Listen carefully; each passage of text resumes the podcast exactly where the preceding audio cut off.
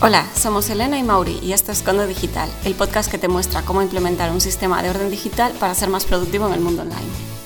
Para todos aquellos freelancers, autónomos, miembros de equipos de startups que quieran reestructurar o rediseñar sus productos digitales o crear productos nuevos, en Condo Digital aprenderás cómo hacerlo con un método estructurado que te llevará a tener un producto exitoso. Hoy tenemos un nuevo episodio y vamos a hablar de cómo vender más en tu eShop. Sí, en el episodio anterior hablamos específicamente sobre WooCommerce y hablamos de cómo instalarlo y cómo optimizarlo y ahora vamos a explicar los siguientes pasos que ya están relacionados todos con el campo de las ventas, cómo conseguir ventas, que al fin y al cabo es eso para lo que hemos montado un eShop. Claro, porque bueno, eh, montas tu, tienda o tienes tus productos en, en alguna plataforma tipo Shopify y después cómo vendes, o sea, qué, haces para vender.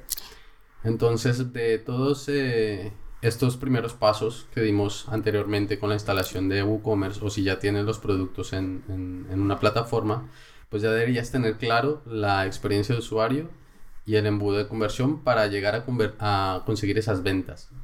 Entonces, partiendo del conocimiento de cómo dirigir los usuarios, o sea, el viaje que hace el usuario a través de tu tienda, eh, podemos generar esas ventas y dirigir a todos estos usuarios hacia el checkout o, el proceso de venta de, de, tu tienda o de tu plataforma. Entonces te daremos unos tips para conseguir tus primeras ventas o que aumentes las que ya tienes. Entonces tenemos varios, varios temas para, para tratar y lo primero que queremos enfocarnos es en el público objetivo.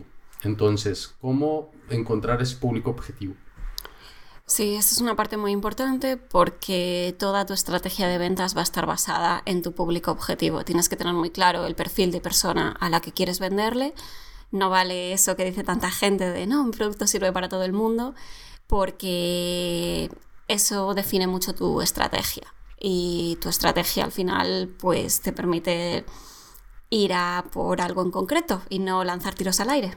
Claro, a ver, una vez tú ya elegiste tu plataforma con la que estás trabajando, pues tienes que definir eh, cuál es tu público objetivo. O sea, debes tener un nicho, a quién te diriges. No vas a salir y venderle a todo el mundo, porque no a todo el mundo le interesan tus productos, ni, ni, quiere comprarlos. O sea, tiene que ser el público al que te diriges.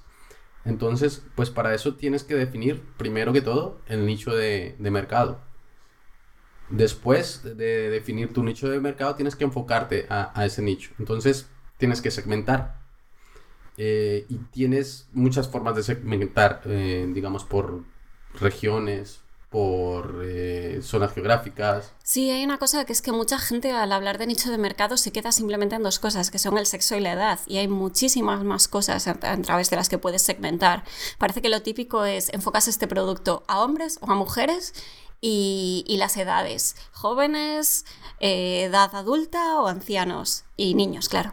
Y ya parece que no hay más nichos de mercado, eso es el marketing tradicional y hoy en día eh, tenemos muchas herramientas para segmentar por muchas otras funciones. Una de las cosas que, que yo hago a la hora de buscar nichos o públicos, por ejemplo, utilizar Facebook cuando vaya, vas a configurar una campaña pues puedes buscar ese tipo de público, por aficiones, por edades. Sí, exacto. Yo creo que lo de las aficiones es muy importante porque al final está muy relacionado, es un público muy predispuesto, no sé cómo decirlo. Por ejemplo, eh, si tú tienes, por ejemplo, un producto para, para, para embarazadas, es lo lógico que tu, tu público objetivo van a ser mujeres, es evidente.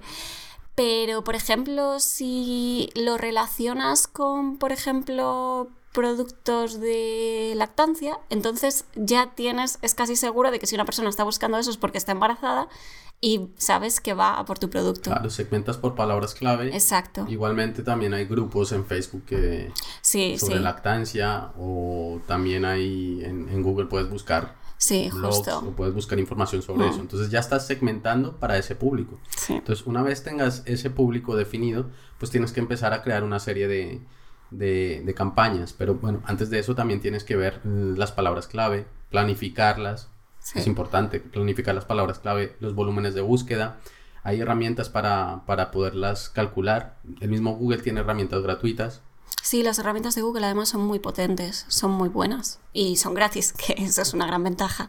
Sí, eh, bueno, nosotros tratamos de dar herramientas gratis para que bueno, la gente pueda... Sobre todo cuando son tan buenas. Hay veces que sí que tienes que irte a opciones de pago para conseguir cierta calidad, pero la verdad es que todas las herramientas que pone Google a disposición de todo el mundo son súper potentes. Google cuida mucho esos aspectos. También hay complementos de, del navegador en Chrome que también puedes eh, instalarlos y también te pueden ayudar a, a buscar los volúmenes de búsqueda y no solo volúmenes de búsqueda de palabras clave, sino también eh, el CPC o las pujas. Sí, hay también herramientas que te ayudan a partir de una palabra clave a buscar otras palabras clave relacionadas y cosas así. Vale, otra de las cosas que quería mm, tener en cuenta es que cuando, cuando no tienes usuarios a los que vender y cómo encontrar ese público, pues simplemente deberías seguir a tu competencia o a páginas similares a, a tu plataforma y mirar cómo lo hacen ellos también un poco, ¿no? No se trata de copiar, pero sí se trata un poco de analizar la competencia.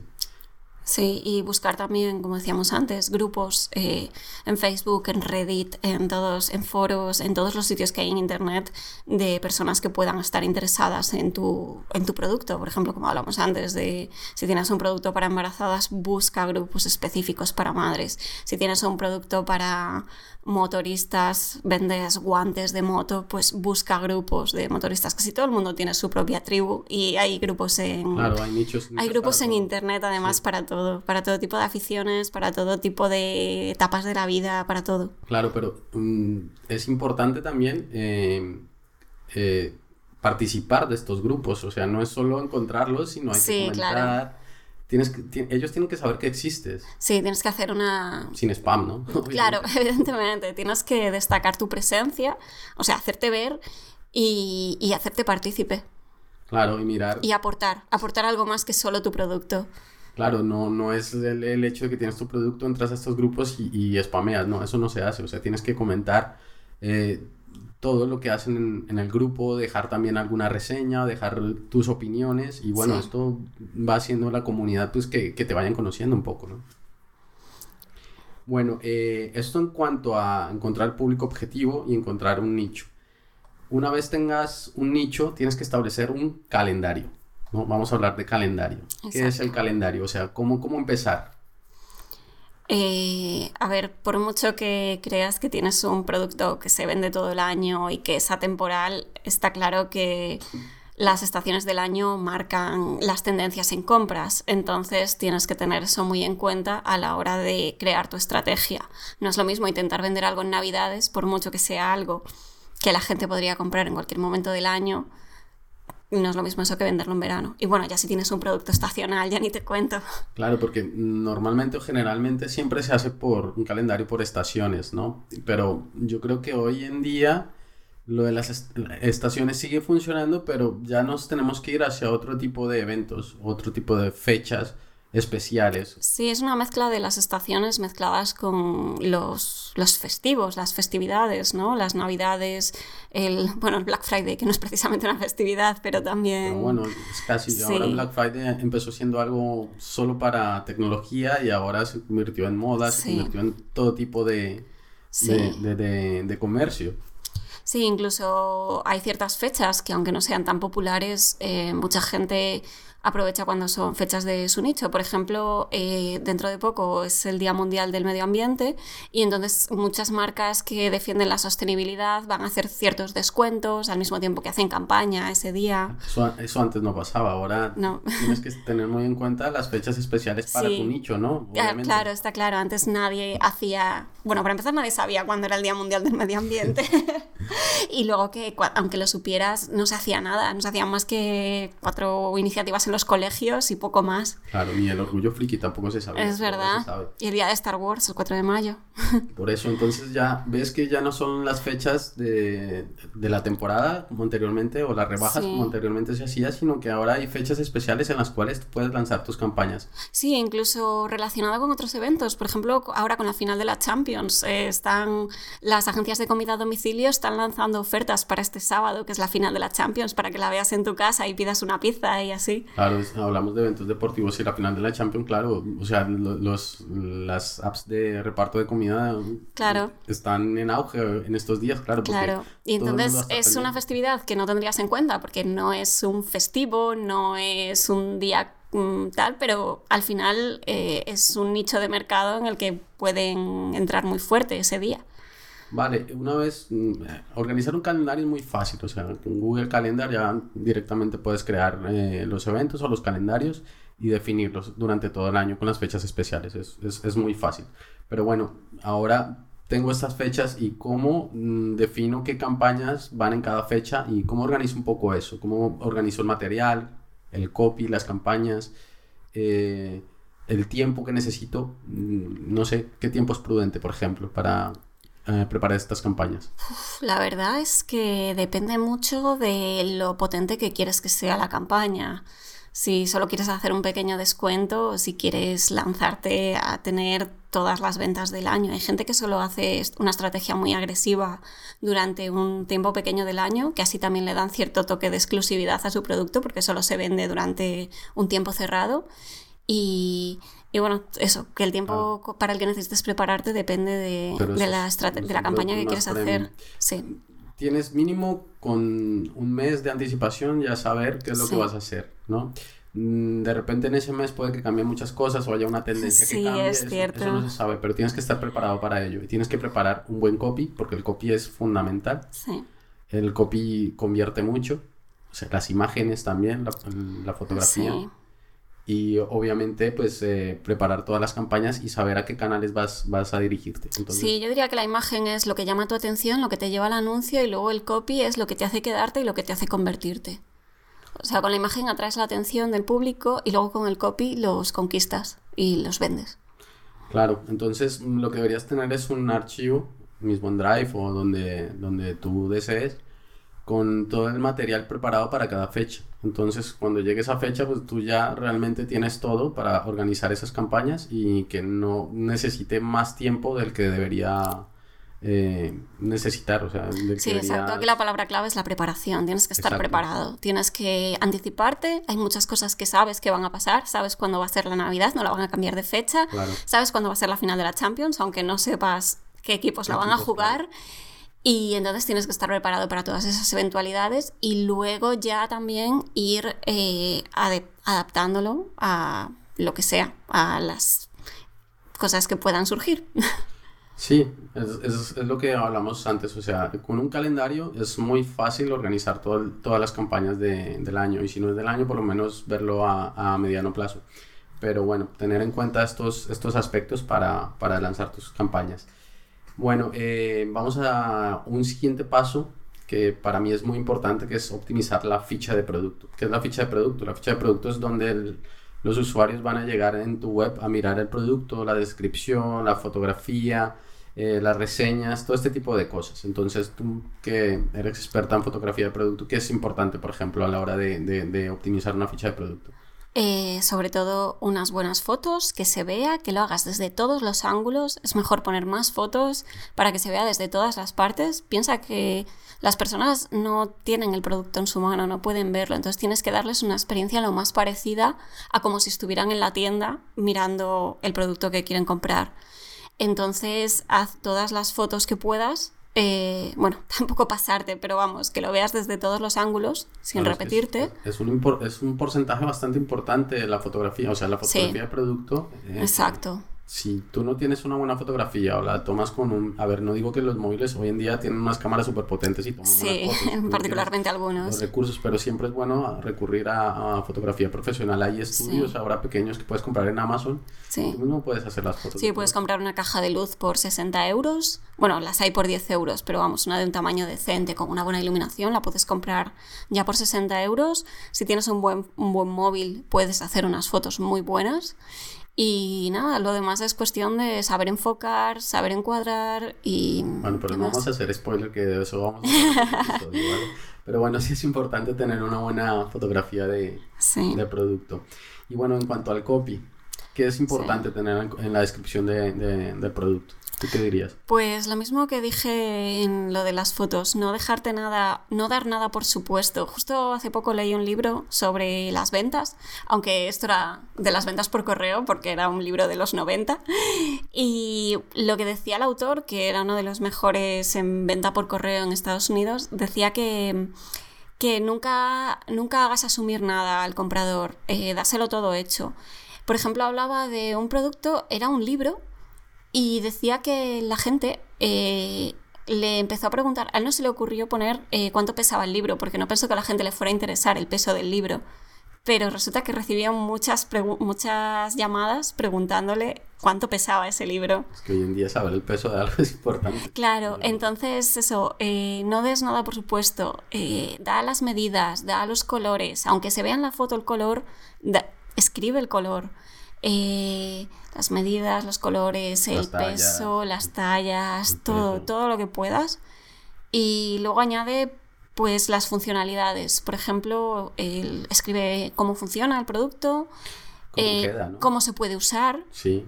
Porque tal vez eh, haya formas de uso de un producto que no sean obvias para todo el mundo. Claro, yo me fijo mucho en Amazon, sobre todo en la parte de, de las reseñas, pero arriba de las reseñas siempre hay como, como unas preguntas frecuentes. sí, también lo veo mucho eso.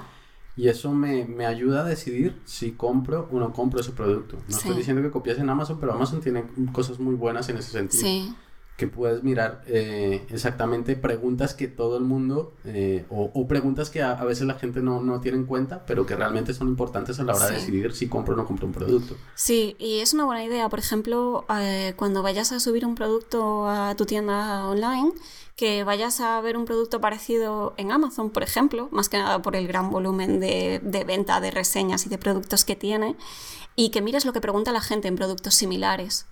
Eh, por ejemplo, si vas a vender... no sabría decirte. Ah, pues hace poco estaba mirando porque quiero comprar una, caseta de jardín. Y no se me había ocurrido, pero por ejemplo, en una que me gustaba, una de las mayores pegas era que el montaje la gente decía que era casi imposible, que tenían que contratar a un profesional. A mí no se me hubiera ocurrido que tendría que contratar a alguien para montarla. Casi no venía con un, con un libro de instrucciones tipo IKEA o algo Sí, venía, pero al parecer era demasiado difícil o sea, tienes que hacerte un curso para... sí. entonces, eso, a mí no se me habría ocurrido eso de primeras, que el montaje fuera a ser tan difícil. Y entonces había gente que le daba mala puntuación porque decía que, que habían tenido que contratar a alguien para montarla. Bueno, O que se la habían cargado mientras la intentaban montar. claro, entonces es importante tener, o sea, poner este tipo de, características y detalles en las descripciones. Sí, y eso, si no se te ocurre todas las cosas que puedes contar, investiga. Investiga sobre productos similares eh, en Amazon o en cualquier otro lado y mira lo que, lo que ponen ellos y lo que pregunta la gente. Claro, y bueno, y sobre todo no dejar de lado el SEO, o sea, el, sí, por supuesto. las palabras clave, los tags y todo este tipo de cosas. Antes te centrabas solo en eso y en escribir 20 o 50 tags, 50 hashtags o palabras clave. Y al fin de cuentas va de lo que estamos hablando nosotros, un poco la experiencia del usuario con un producto.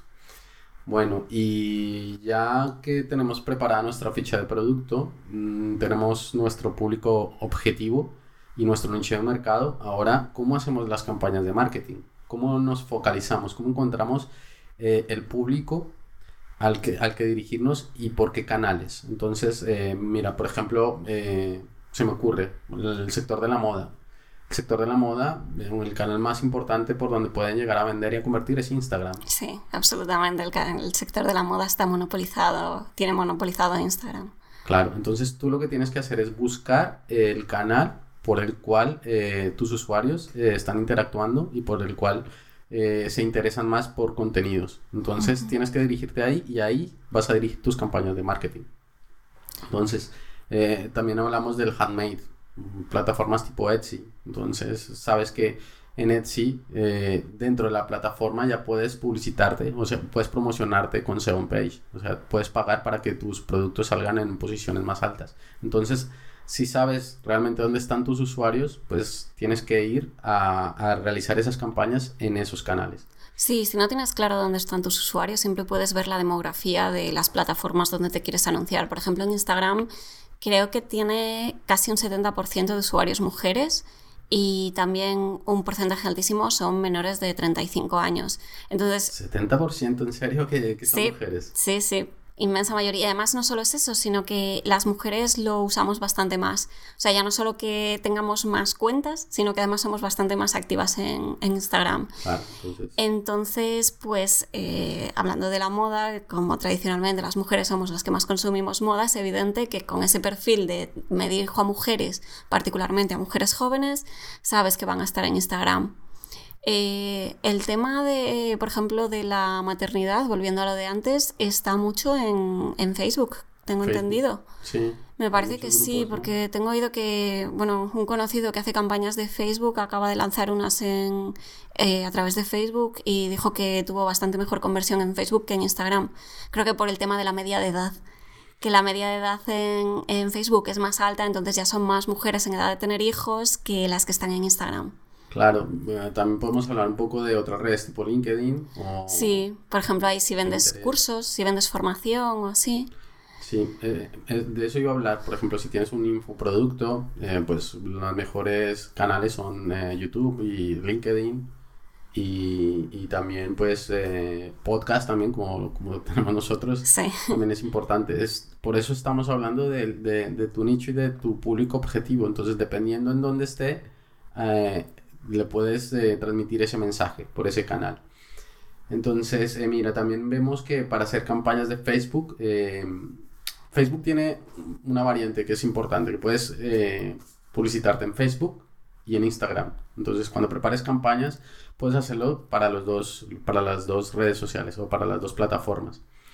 Eh, dentro de Instagram, creo que lo que más convierte ahora mismo son las stories. Sí, es lo que iba a decir, que dentro de Instagram puedes elegir si quieres anunciarte en lo que es el feed, en los posts, o si quieres anunciarte en stories. Y ahora mismo sí, las stories están, están convirtiendo bastante más. Tienen más visualizaciones y tienen más conversiones. Claro, aquí lo que tienes que tener en cuenta es que tienes que invertir, o sea, con cero euros va a ser un poco complicado, o sea, con, contenido, el contenido llega, pero tienes que invertir algo de, algo de dinero. Entonces, eh, siempre eh, ten un presupuesto, sea ajustado, pero empieza con algo, empieza probando y ve ajustándolo. Mira lo que funciona, lo que no funciona, lo descartas y ve ajustando a esas campañas que te están generando conversiones y así vas aumentando un poco el presupuesto. Así es como empiezas un poco a, definir qué campañas te convierten y cuáles no. Exacto. Bueno, eh, también es importante, no hemos hablado de esto, pero los microinfluencers. Antes de, antes de los influencers, porque influencers hay muchísimos, los influencers suelen ser un poco costosos o caros. Sí, son difíciles de, acceder a ellos, de contactar y todo eso, y luego suelen ser costosos. Y aparte ellos ya, ya los influencers que tienen más, seguidores, pues tienen sus propias agencias o sus propias plataformas. Sí. Y son un poco más costosas. Pero mm, he leído que los microinfluencers eh, tienes, tienes más engagement y llegas más y conviertes más con microinfluencers. Porque realmente es gente que tiene un público más reducido, pero que es un público más fiel a los contenidos. O sea, no necesariamente porque tengas 13 millones de seguidores vas a vender más. O sea, puedes tener mil y esos mil te van a comprar. Sí, porque además muchos microinfluencers eh, no generan tanta publicidad como los influencers propiamente dichos. Eh, quiero decir que cuando ves eh, la cuenta de un influencer, normalmente cada publicación que hace es un anuncio, mientras que la mayoría de microinfluencers tienen muchas publicaciones de contenido y luego de vez en cuando sacan publicidad. Entonces esa publicidad destaca más entre todo el ruido que si te están bombardeando con un anuncio cada, cada dos horas. Sí, sí, porque yo veo, o sea, sigo de, de, campo, del diseño o, de, bueno, cualquier afición que tenga, veo influencers y todo el tiempo están promocionando cosas. Y sobre todo veo también chicas en, en en Instagram, en stories, y que un shampoo, que comida, que el outfit que tienen, y todo el tiempo están promocionando y realmente su contenido se basa solo en eso. Sí, exactamente. Al final todo su contenido gira en torno a quién les paga. Ellos crean el contenido, pero lo que hacen con él depende de quién les paga. Claro, por eso decimos que buscar microinfluencers que tengan un público más reducido y que realmente generen un contenido de, calidad y que aporte valor a, a esos seguidores para que tú puedas llegar a ellos. Bueno, eh, dentro de esto también tienes que establecer un, como había dicho antes, un presupuesto y una frecuencia. O sea, no hagas una campaña un día y espérate un mes a ver si te da resultados. No, tienes que constantemente ir probando, probando para saber cuáles campañas funcionan y cuáles no. También eh, no hemos hablado de AdWords, pero AdWords es una plataforma bastante importante. ahora se llama Google Ads. Google Ads. Han cambiado el nombre. Sí, antes se llamaba AdWords, ahora se llama Google Ads y es la plataforma de anuncios de Google. Sí, el tema con Google Ads es que tienes que tener un nivel de conocimiento de la plataforma para poder em, eh, eh, pujar y para poder eh, crear tus campañas. Cualquiera lo puede hacer, cualquiera.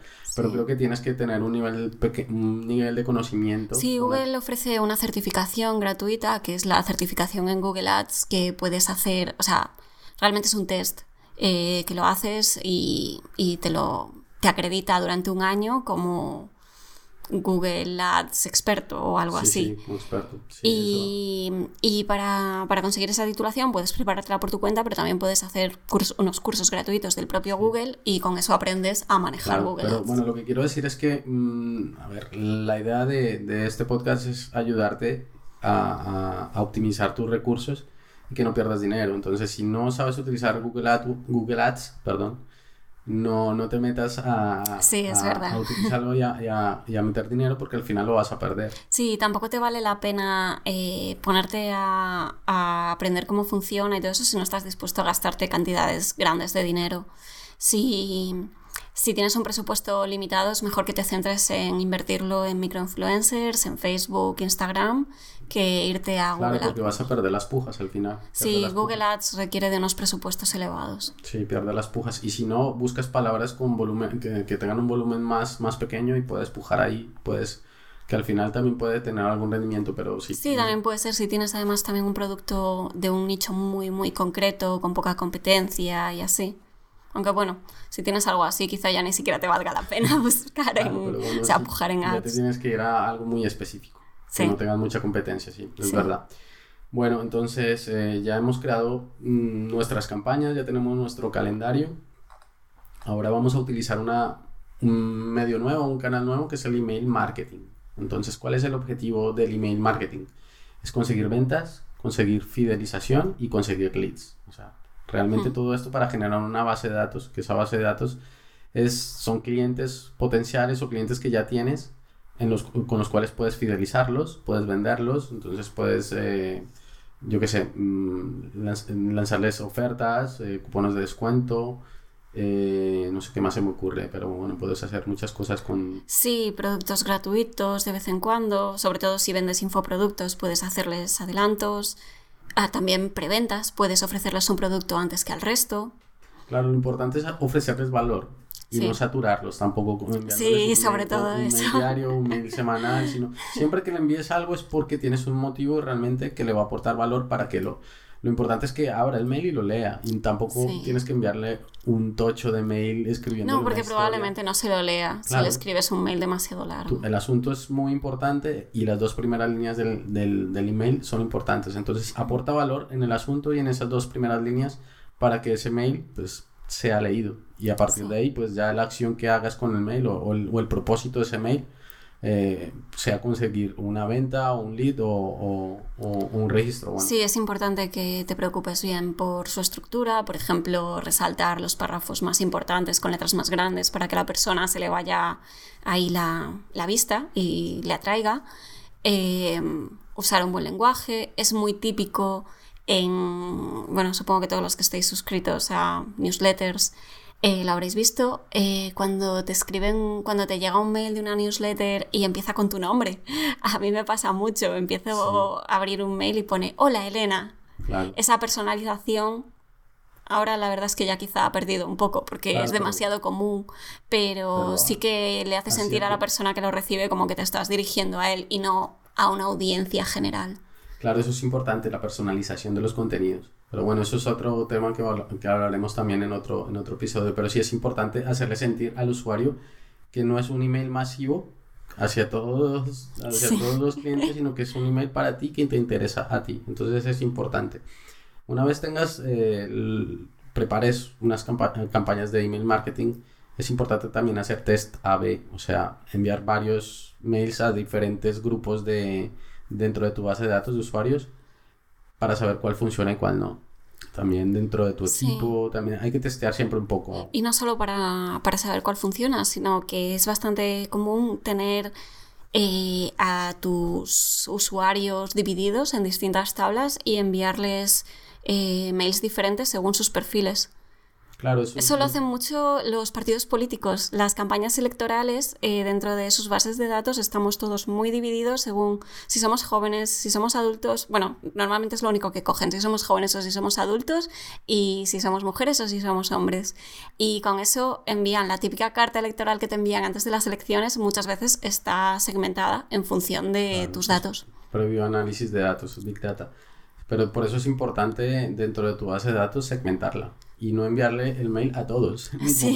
Tienes que enviarle un mail a lo que, como dices tú, a mujeres que han comprado este producto en este periodo de tiempo o, por interés. Exacto, por ejemplo, es muy típico enviar un mail en concreto a alguien que ya ha sido tu cliente y en cambio otro tipo de mail a alguien a quien todavía estás intentando convertir para que sea tu cliente. Claro, al principio es una tarea ardua eh, pues, clasificar, pero una vez clasifiques ya puedes automatizar todos estos mails y bueno, ya de una manera mucho más rápida eh, llegará eh, eh, esos mails a, esos usuarios y cada uno sabrá que, pues, lo que le estás ofreciendo. Bueno, ya hablamos de email marketing y ahora hemos lanzado todas las campañas y ahora es la hora de medir, la hora de saber qué es lo que ha pasado con todas estos, estas campañas y esta información que, que hemos dado. Entonces, para ello, lo principal, ya hemos hablado de cuando hablamos de WooCommerce también, fue incrustar el, el código en, en, el HTML. Sí, el código de Google Analytics. Exacto. Te, tienes que abrir la cuenta de Google Analytics. Bueno, eso ya lo hablamos en el episodio pasado. Y eh, insertarlo en tu web. Es la herramienta más potente para medir todos los... Y, y, generar los embudos. Sí. Facebook también tiene un pixel. También lo puedes integrar en tu web pues para también medir el impacto y el alcance de, de tus campañas y de las conversiones. También puedes hacer o generar los UTMs dentro de las URLs tú metes un UTM, que es un indicador, que es como, como un dato que le metes al, a la URL para saber de dónde proviene. Exacto, es un parámetro que te permite ver de dónde, de dónde proviene claro, entonces el cuando, tráfico. Cuando estés analizando el embudo en Analytics, pues sabes de dónde proviene ese dato y sabes si, sabes si está convirtiendo o no está convirtiendo. Entonces es importante eh, dentro de tu web eh, incrustar todos estos códigos pues para que después puedas saber la procedencia de cada uno, de cada una de esas campañas que has realizado y, saber si realmente estás invirtiendo bien el dinero o no. Sí, también los pasos que dan en tu web, dónde se quedan y todos esos temas. Es importante tenerlos monitorizados. Bueno, aparte de esto también está el Tag Manager, bueno, hay bastantes herramientas para, para, poderlo hacer. Y bueno, eh, esperamos que todos estos pasos hayan sido de utilidad y os ayuden a focalizar vuestros esfuerzos en, generar campañas de, de, éxito y que generen ventas. Eh, bueno, si te gustó el tema de hoy, pues déjanos tu opinión en los comentarios. Dale a me gusta. Y valóranos en las distintas plataformas de podcast, eh, como ebooks, iTunes, Spotify y todas las demás, sea donde sea que escuches tus podcasts. Comparte el podcast también. Y si quieres que, hables que hablemos de un tema en específico, coméntalo. De igual forma, déjanos, eh, nosotros dejamos nuestros datos aquí en los comentarios por si queréis alguna consultoría personalizada, pues estamos en disposición de hacerlo. Y pues nada, ha sido un placer. Y hasta el próximo episodio. Bueno, hasta luego. Chao.